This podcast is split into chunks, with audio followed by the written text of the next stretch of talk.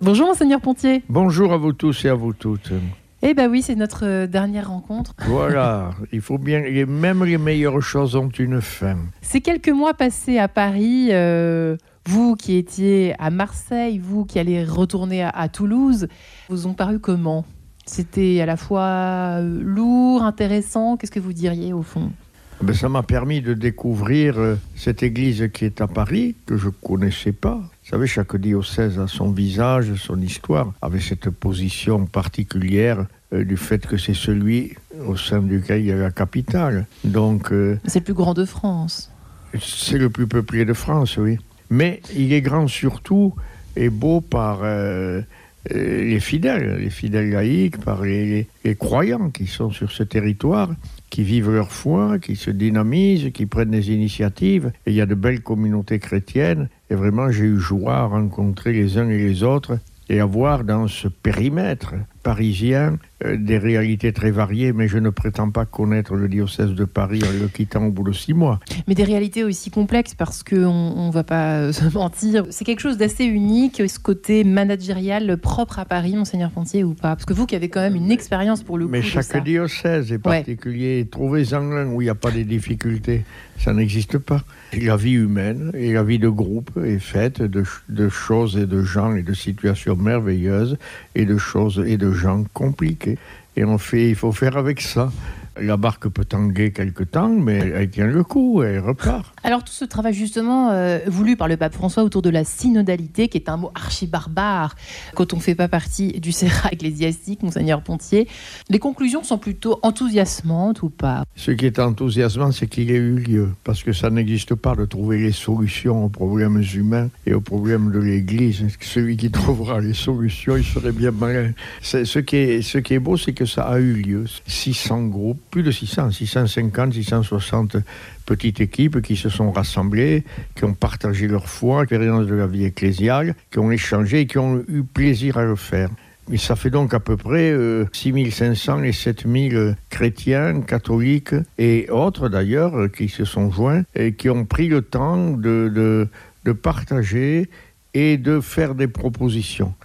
Et je vous invite tout particulièrement à venir d'ailleurs dimanche après-midi à l'église Saint-Sulpice à partir de 15h pour recueillir un petit peu tout ce partage qu'il y a eu. Parce que si ça finit au 21 mai, c'était pas la peine de le faire. C'est un, un premier temps qui a été donné. Un temps fort là, qui nous a mis en mouvement et qui doit se poursuivre pour améliorer cette vie ecclésiale qui est la nôtre dans le diocèse de Paris. Pour vous, avec votre expérience, qu'est-ce qu'il faudrait améliorer en priorité selon vous si vous étiez euh, allé tout jeune prêtre débarquant sur cette planète?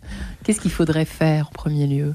Il faut que chacun et chacune d'entre nous, nous mettions le Christ à la première place dans notre vie, pas de temps en temps. Donc on se convertisse et puis qu'on ait de l'estime pour les autres et que nous sachions que c'est le baptême qui nous fait frères, c'est pas tout le reste. Le reste, c'est notre manière à chacun de nous de vivre notre vie humaine et chrétienne, mais il n'y en a pas une supérieure à une autre. C'est le baptême qui nous donne le salut et qui nous greffe au corps du Christ et c'est faire corps ensemble qui est euh, essentiel. Et donc c'est travailler ça, faire corps ensemble. C'est ensemble que nous formons l'Église et que nous apportons notre couleur au vitrail, au vitrail qu'est l'Église. Et donc il s'agit que chacun ait sa place, qui est une, une vraie co-responsabilité vécue, et c'est toujours à améliorer, toujours à reprendre, toujours à perfectionner.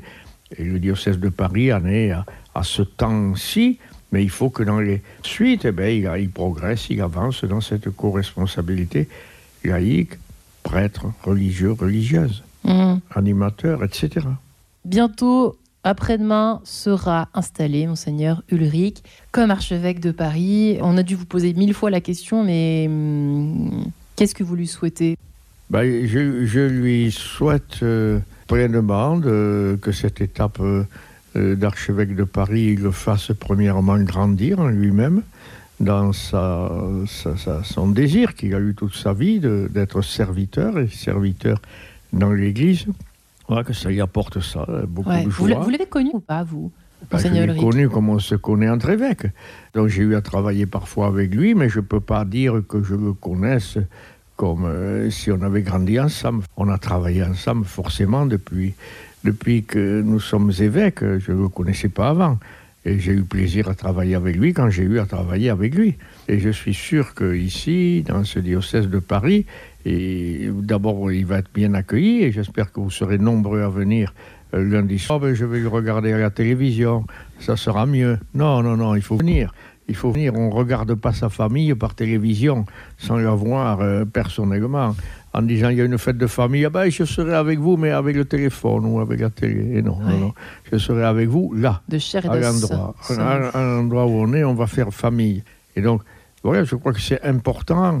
C'est un temps, ça rejoint le sujet précédent du synode. Ouais. C'est important de, de prendre sur soi des moments, de se déranger un petit peu pour faire famille ensemble et pour que cette Église qui est à Paris soit heureuse d'être nombreuse dans la variété de ses vocations et heureuse d'accueillir son nouveau pasteur, son nouvel évêque, et le nouvel évêque qui voit justement du coup cette belle famille qui est là présente et qui s'est déplacée pour vivre ensemble ce moment d'accueil et ce moment de prière. Est-ce que je peux terminer par une dernière question un peu personnelle, euh, Monseigneur Pontier? Depuis que vous avez euh, répondu à cet appel du Christ, euh, je ne sais pas à quel âge vous aviez d'ailleurs? J'essaie d'y répondre tous les jours à l'appel du Christ. On n'y a jamais répondu tel jour à telle heure. Est-ce que vous avez un regret, une déception? S'il y avait un regret et une bonne surprise depuis Ah, si j'avais un regret, et c'est le regret que j'ai euh, toujours au fond de moi, c'est celui que peut-être par mon attitude ou mes propos mal gérés, euh, j'ai pu couper quelqu'un du Christ. Voilà, c'est ça. Couper ma- carrément quelqu'un Ah, du ben, Christ couper quelqu'un, parce que vous savez, euh, quand un prêtre euh, ou un évêque a fortiori euh, intervient d'une manière qui n'a pas été celle qu'il aurait voulu en tout cas, eh bien ça peut faire des gros dégâts dans la vie des autres. Et ça, pour moi, c'est c'est ma, mon, principal euh, regret, ça serait, Ouais. si c'est arrivé. Et, et ma joie, ben ma joie, c'est quand je peux contempler l'œuvre de l'Esprit dans la vie des croyants, en partageant avec eux. Et ma joie, je le vois tout particulièrement avec les, les catéchumènes, là, de voir, grâce à eux, que l'Esprit de Dieu est à l'œuvre dans le cœur des hommes et des femmes de ce temps.